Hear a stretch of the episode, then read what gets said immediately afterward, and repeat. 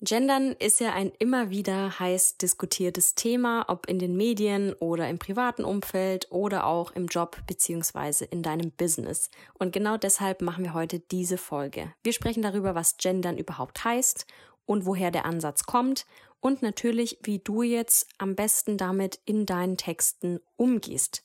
Was kannst du dir von den Big Playern abschauen? Über das und mehr sprechen wir also in diesem Gender Deep Dive.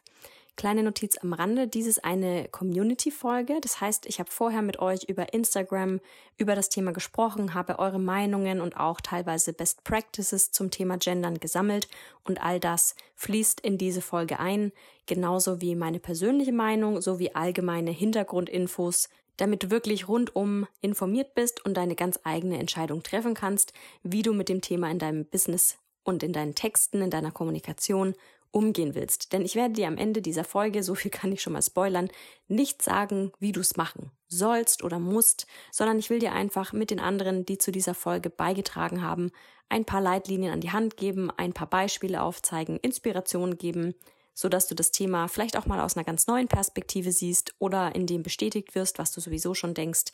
So oder so freue ich mich auf diese Folge und wünsche dir ganz viel Spaß damit.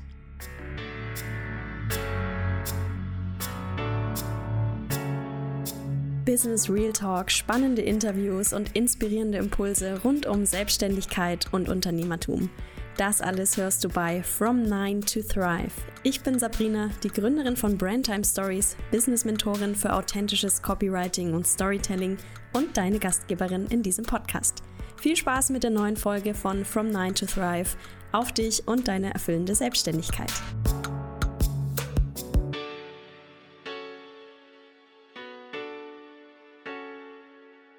Was heißt es überhaupt, wenn wir von Gendern oder von inklusiver Sprache sprechen? Erstmal zur Bedeutung, damit wir alle hier on the same page sind. Gendern ist eingedeutscht und leitet sich vom englischen Wort Gender ab, was übersetzt das soziale Geschlecht meint, also in dem Fall nicht das grammatikalische Geschlecht. Ich lese hier mal die Definition aus Wikipedia vor.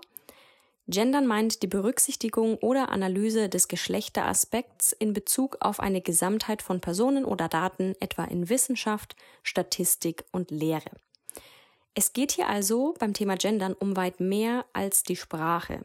Stichwort Gender Pay Gap in Bezug auf die gleiche Bezahlung von Männern und Frauen bei gleicher Tätigkeit und Position oder auch, weiß nicht, ob du davon schon gehört hast, die Gender Data Gap da geht es also um statistische Erhebungen, um Daten.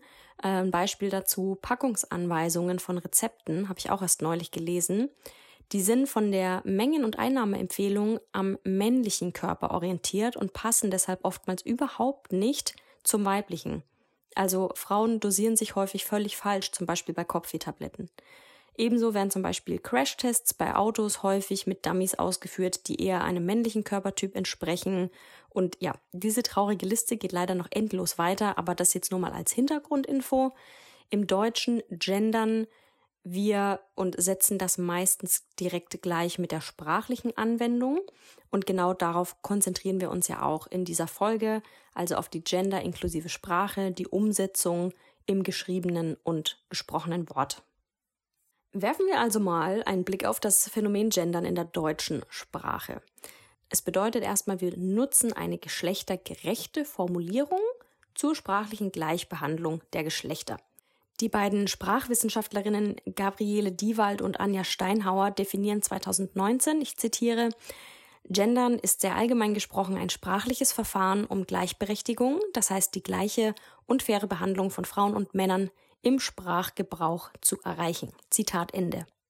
Es geht also hier anders gesagt um die sprachliche Gleichberechtigung von Männern und Frauen und aber auch um die Einbeziehung nicht-binärer Personen. Das sind also Menschen, die sich keinem der beiden Geschlechter zuordnen, also Menschen, die zum Beispiel nur ein X-Chromosom ohne Y haben und auch einen entsprechenden Hormonhaushalt haben, die sind biologisch weder männlich noch weiblich. Und es gibt viele verschiedene Vorschläge, wie man jetzt mit dieser Gender-Debatte in der deutschen Sprache umgeht. Und äh, kleine Notiz am Rande, by the way, gibt es diese Vorschläge teilweise schon seit den späten 70er Jahren. Also eine geschlechterneutrale Sprache ist wirklich kein super neues Phänomen, auch wenn äh, manchmal der Eindruck entsteht. Schauen wir uns also mal an, was für Wege es jetzt gibt, das umzusetzen.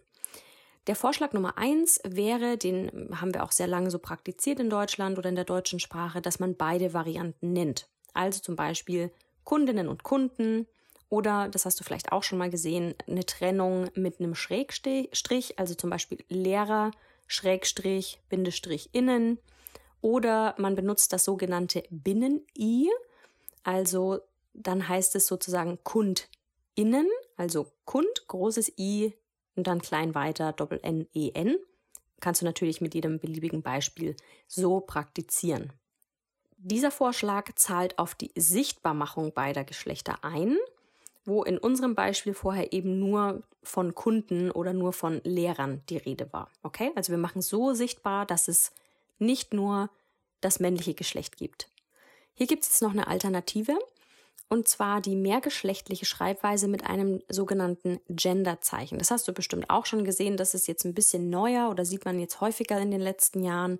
Zum Beispiel das Gender-Sternchen oder den Unterstrich oder auch den Doppelpunkt. Das hat, äh, soweit ich informiert bin, den Vorteil, dass zum Beispiel beim Doppelpunkt ähm, automatisierte Vorlesefunktionen die Texte dann mit dieser Lücke vorlesen können. Also das ist für Menschen mit einer eingeschränkten Sehfähigkeit zum Beispiel dann sehr praktisch, weil eben ja automatisierte Vorlesung das dann erkennen kann. Diese Genderzeichen sind noch nicht Teil der offiziellen Rechtschreibregelung, also werden damit noch nicht abgedeckt, werden aber seit 2003 schon verstärkt genutzt und auch noch mehr seit offiziell 2018 das dritte Geschlecht bzw. die Bezeichnung divers eingeführt wurde. Das hast du ja auch mitgekriegt, denke ich mal. Das ist also die eine Möglichkeit, mit dem Thema Gendern in der Sprache umzugehen. Viele sind der Meinung, dass das ein bisschen umständlich aussieht und sich auch anhört, dass es schwieriger zu lesen und auch zu sprechen ist. Deswegen gibt es noch einen zweiten Vorschlag, der das Ganze etwas vereinfacht und der zahlt jetzt nicht darauf ein, diese mehrfachen Geschlechter sichtbar zu machen, sondern Geschlechter generell zu neutralisieren weshalb nur geschlechtlich unbestimmte Personenbezeichnungen oder Formulierungen verwendet werden. Nehmen wir mal das Beispiel Lehrer, weil sich das sehr gut eignet in diesem Fall. Es ist leider nämlich nicht immer so einfach. Hier bietet sich nämlich als Alternative zu Lehrer oder Lehrerinnen oder Lehrerinnen an, Lehrende, Lehrkräfte oder Lehrpersonen, Lehrpersonen zu sagen. Alternativ kannst du das Nomen, was wir gerade benutzt haben, auch mit einem Adjektiv ersetzen, also zum Beispiel sagen, Menschen, die lehrend tätig sind. Oder du bildest einen Relativsatz und sagst alle, die lehren. Und der Duden hat übrigens hierzu einen ganzen Online-Artikel veröffentlicht mit weiteren Beispielen und Anwendungsfällen. Den verlinke ich mal in den Show Notes, um das Ganze ja noch ein bisschen anschaulicher zu machen und auch mehr Inspiration zu liefern zu dieser Vorgehensweise. Okay, also du siehst schon, es gibt verschiedene Möglichkeiten, mit dem Thema Gendern in deinen Texten umzugehen. Ich finde, hier kannst du ruhig mal auf dich wirken lassen, was dir persönlich gut gefällt, was auch zu deiner Zielgruppe passt. Dazu gehe ich später noch ein bisschen drauf ein. Aber du siehst, es gibt auf jeden Fall sehr viele Wege, um das Thema inklusive Sprache auch im Alltag anzuwenden. Und weil es ja immer spannend ist zu sehen, wie andere das machen, möchte ich hier noch ein Beispiel bringen, weil mir das tatsächlich erst die Tage selbst aufgefallen ist. Und zwar habe ich bei meinem iPhone ein Update gemacht, also ein iOS-Update von Apple. Und dort stand, es ist mir zum ersten Mal aufgefallen, der folgende Satz, ich zitiere, dieses Update enthält wichtige Sicherheitsupdates und wird allen BenutzerInnen empfohlen. Zitat Ende. BenutzerInnen hier mit dem Gender Doppelpunkt, den ich übrigens in meiner Schreibweise auch bisher immer verwendet habe. Ich gehe jetzt aber gerade auch mal zu dem Binnen-I über, weil das noch ein bisschen schöner aussieht. Ich habe mich da auch noch nicht final festgelegt. Ich fand es aber total klasse zu sehen, wie einer der Big Player wie Apple in Sachen gender-inklusive Sprache vorangeht, weil natürlich sich auch viele andere Unternehmen in Sachen Marketing, Kommunikation an Apple orientieren, weil Apple halt viele Sachen sehr gut und sehr richtig macht und hier natürlich auch in einer Leaderrolle ist und damit vorangeht. Ich habe das dann auf Instagram geteilt und eine liebe Followerin, Fiona, hat mich dann darauf hingewiesen, dass Apple mit dem Update auf iOS 15 eine inklusive Sprache in ihren Style Guides zumindest im Englischen eingeführt hat. Also die haben das umgestellt, ohne jetzt groß anzukündigen und hier, ne, wie es auch Greenwashing gibt in Sachen Nachhaltigkeit, gibt es bestimmt auch sowas wie Genderwashing, aber Apple hat es gar nicht an die äh, ja, große Glocke gehängt, sondern direkt umgesetzt. Und ähm, in den anderen Sprachen, also nicht nur im Englischen, sondern auch im, im Deutschen, Französisch, Italienisch und so weiter, ziehen sie auch nach. Ich habe dazu mal ein bisschen recherchiert und auch ein Statement von Apple gefunden. Zitat, Remember that the people who use Apple products reflect the diversity of the world at large. Write consciously to include everyone and avoid cultural biases and stereotypes. Es gibt dazu noch mehr hilfreiche Vorschläge in Sachen Copywriting, die verlinke ich euch auch mal in den Show Notes als Inspiration. Also im Englischen geht es hier auch nicht nur um eine genderinklusive Sprache, sondern da geht es auch sehr stark um Themen wie Hautfarbe. Das ist für uns im Deutschen vielleicht ein bisschen ungewöhnlich, aber im Englischen ähm, ist es noch sehr präsent und wir benutzen auch viel davon im Deutschen, was aber auf eine Sprache äh, zurückgeht, die in Zusammenhang mit Sklaverei etabliert wurde und die eben den Kontrast zu schwarzen und weißen Menschen verdeutlicht. Also zum Beispiel sowas wie Master Password. Das ist auch ein Begriff, der daraus entnommen wurde. Und auch solche Dinge werden bei Apple jetzt in dem Beispiel nach und nach eliminiert und umgestellt und auch bei anderen großen Firmen. Apple hat auch ein Developer-Handbuch, also ein Handbuch, mit Leitlinien für Entwickler, die iOS-Apps entwickeln, die dann im App Store sind. Und auch dort heißt es zum Beispiel, An inclusive app puts people first by prioritizing respectful communication and presenting content and functionality in ways that everyone can access and understand. Also du siehst, Apple legt hier einen sehr großen Wert auf die Einbeziehung aller Hautfarben, Geschlechter, äh, was weiß ich, was es noch alles gibt. Also auf jeden Fall um eine Gleichstellung der Menschen, niemanden auszuschließen, keine Vorurteile zu haben oder Stereotype zu unterstützen. Und das finde ich schon ein ziemlich starkes Statement und auch ähm, eine sehr, sehr moderne und coole Einstellung meiner Meinung nach. So wie angekündigt habe ich ja mit euch, mit der Community auf Instagram ein bisschen darüber diskutiert und euch gefragt, wie ihr zum Thema Gendern steht und teile jetzt eure Antworten im Folgenden mal anonym und im exakten Wortlaut. Also ich habe daran nichts verändert. Das ist jetzt sicherlich keine repräsentative Umfrage, sondern eher ein Stimmungsbild meiner Instagram-Community von meinem Account at Brandtime Stories. Und diese Community besteht auch zu 90 Prozent aus Frauen und auch fast alle Antworten sind von Frauen. So viele Informationen gebe ich hier dazu. Die Resonanz war übrigens selten so hoch wie bei dieser Umfrage, was mir auch zeigt, dass das Thema viele von euch beschäftigt. Die genaue Frage, die ich gestellt hatte für diese Umfrage Frage war, Gendern in Business-Texten ja oder nein? Und im Folgenden lese ich jetzt einfach der Reihe nach eure Antworten mal vor. Es sind relativ viele und auch sehr unterschiedliche und ich finde aber, das gibt trotzdem ein sehr gutes Stimmungsbild, was mir auch immer wieder im privaten Umfeld begegnet, wenn das Thema aufkommt oder was ich finde ich auch oft so ja in, in Foren oder in Kommentaren unter Artikeln reflektiert wird. Also ab jetzt kommen nur noch Zitate. Kommt doch auf die Zielgruppe an. Ich möchte mit toleranten Menschen arbeiten, also ja. Ich finde, es sagt viel über ein Unternehmen aus, ob sie gendern oder nicht. Ich finde den Grund, warum es gemacht wird, gut, aber die Sprache wird damit unschön. Ich finde Gendern allgemein schwierig und mag es auch nicht, weil es die Sprache kaputt macht. Gendern in Business-Texten kann man geschmeidig einfließen lassen, ohne dass es holprig wird. Ja oder Alternativen suchen, beziehungsweise indirekt gendern, also zum Beispiel Mitarbeitende statt MitarbeiterInnen oder Doppelnennung. Zumal man sich damit auch klar positioniert und Kundinnen anzieht, die den gleichen Wert teilen.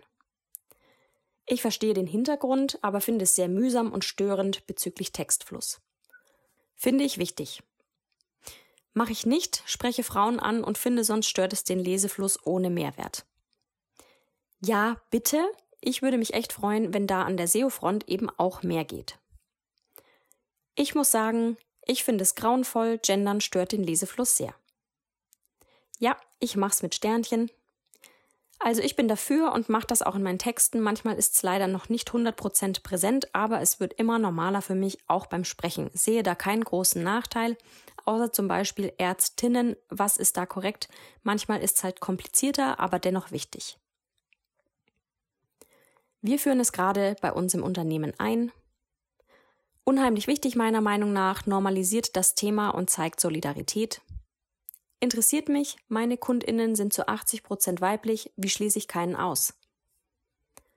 Ich finde es meistens eher anstrengend, weil es teilweise den Redefluss stört. Finde ich persönlich wichtig und ziehe es auch meistens konsequent durch, merke aber, dass es durchaus Stolpersteine geben kann, die dann vom Inhalt ablenken. So, das waren eure Meinungen aus der Instagram-Umfrage. Ich möchte an der Stelle noch was sagen, weil mir auch in diesem Zusammenhang ein vermeintlicher Leserbrief der FAZ zugespielt wurde, der die Meinung einer Leserin bzw. einer Followerin widerspiegelt, der sich sehr kritisch zum Thema Gendern äußert.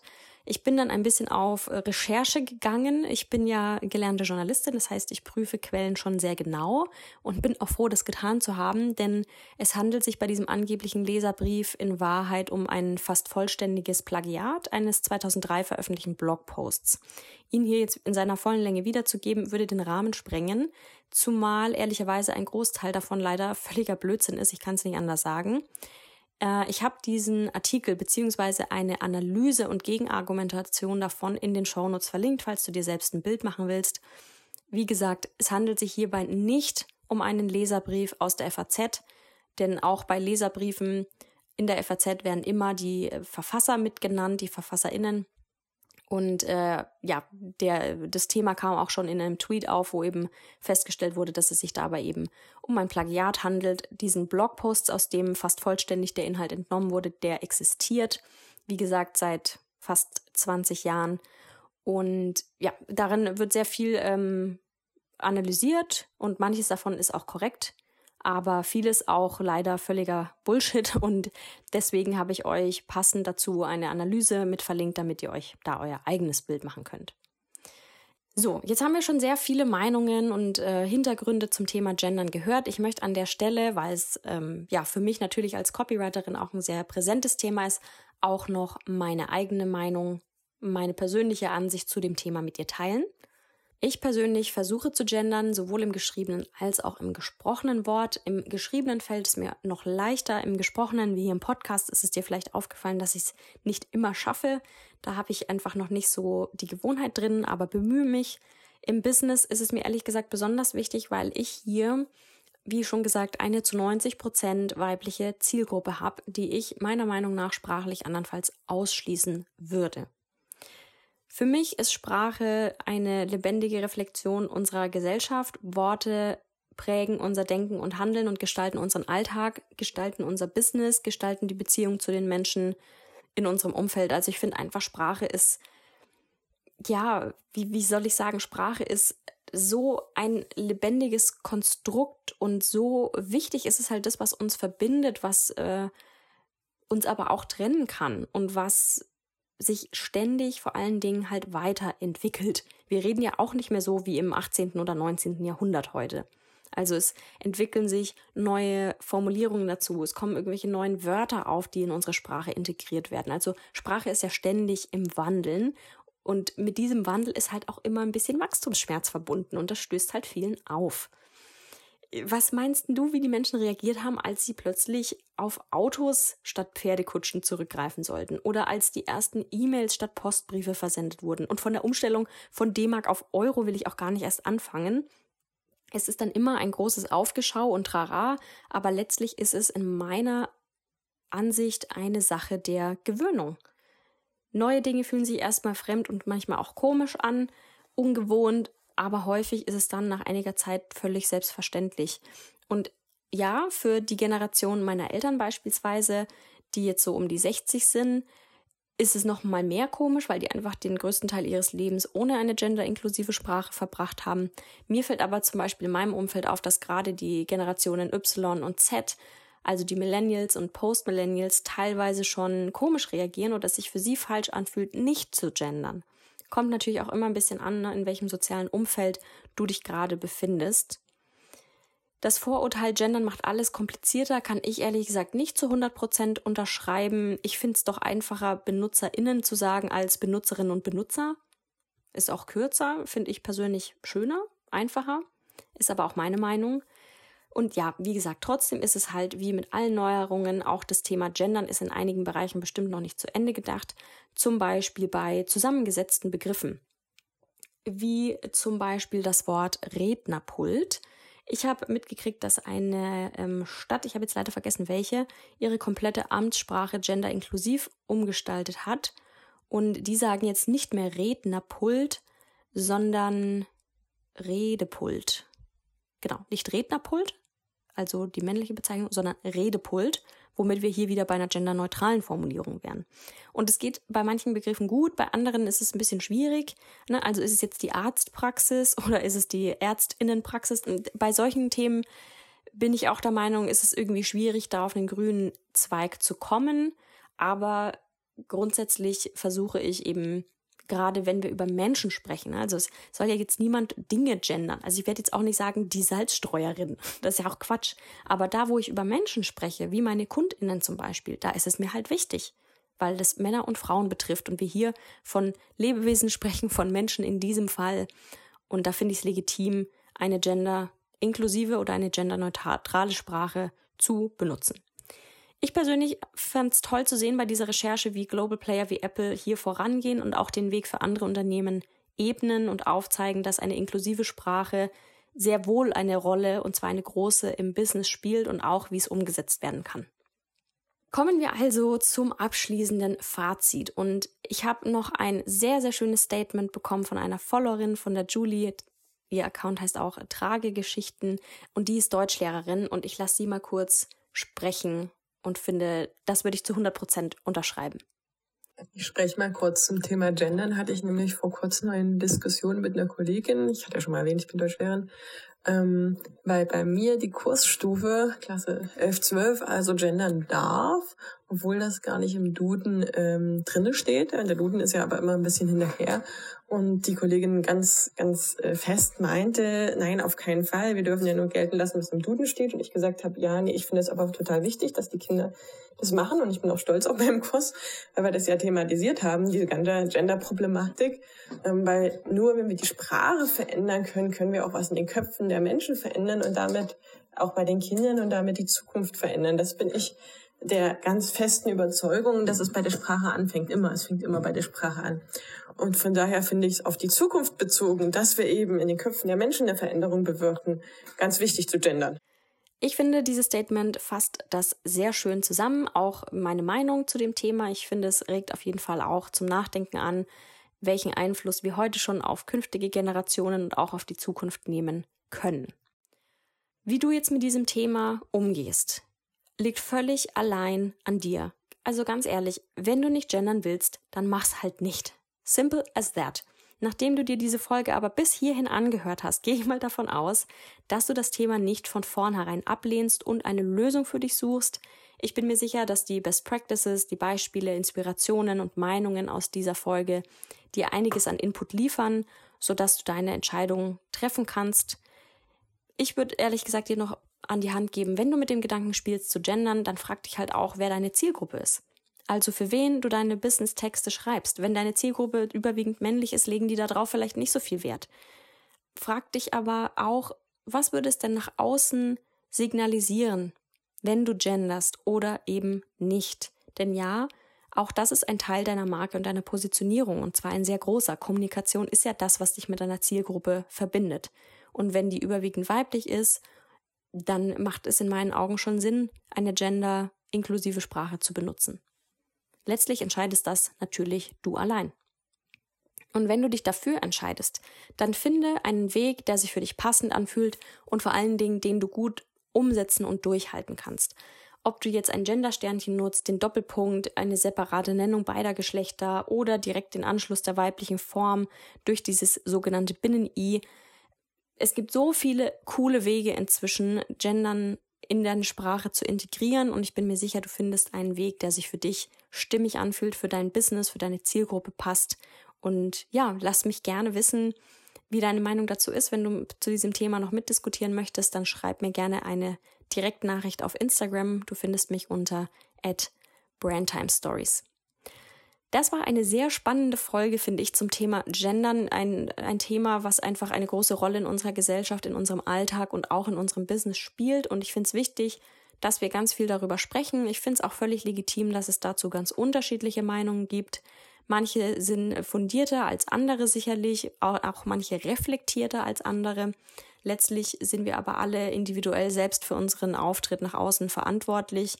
Und ich persönlich finde es schön, ein Teil zu einer Gleichberechtigung beitragen zu können und wenn es in Form meiner Sprache im Business ist.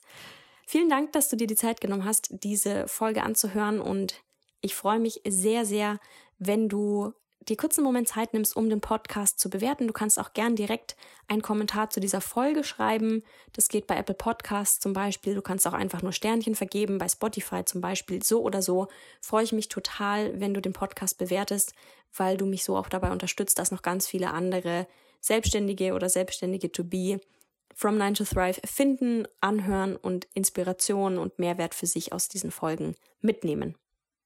Vielen Dank auch nochmal an der Stelle an alle, die zu dieser Folge beigetragen haben, die ihre Meinung in der Umfrage geteilt haben oder mir auch Sprachnachrichten gesendet haben. Ich finde es super schön, so eng im Austausch mit der Community zu sein und das ist ja auch, was uns als Gesellschaft lebendig und im Austausch hält, indem wir einfach drüber sprechen und nicht im stillen Kämmerlein vor uns hin grübeln oder vielleicht ein bisschen rumfrotzeln bei solchen Themen. Also herzlichen Dank an dich fürs Zuhören, fürs Reflektieren, fürs Nachdenken, fürs Handeln und ich freue mich schon, wenn wir uns in der nächsten Podcast-Folge von From 9 to Thrive wieder hören oder uns auf Instagram lesen. Mach's gut!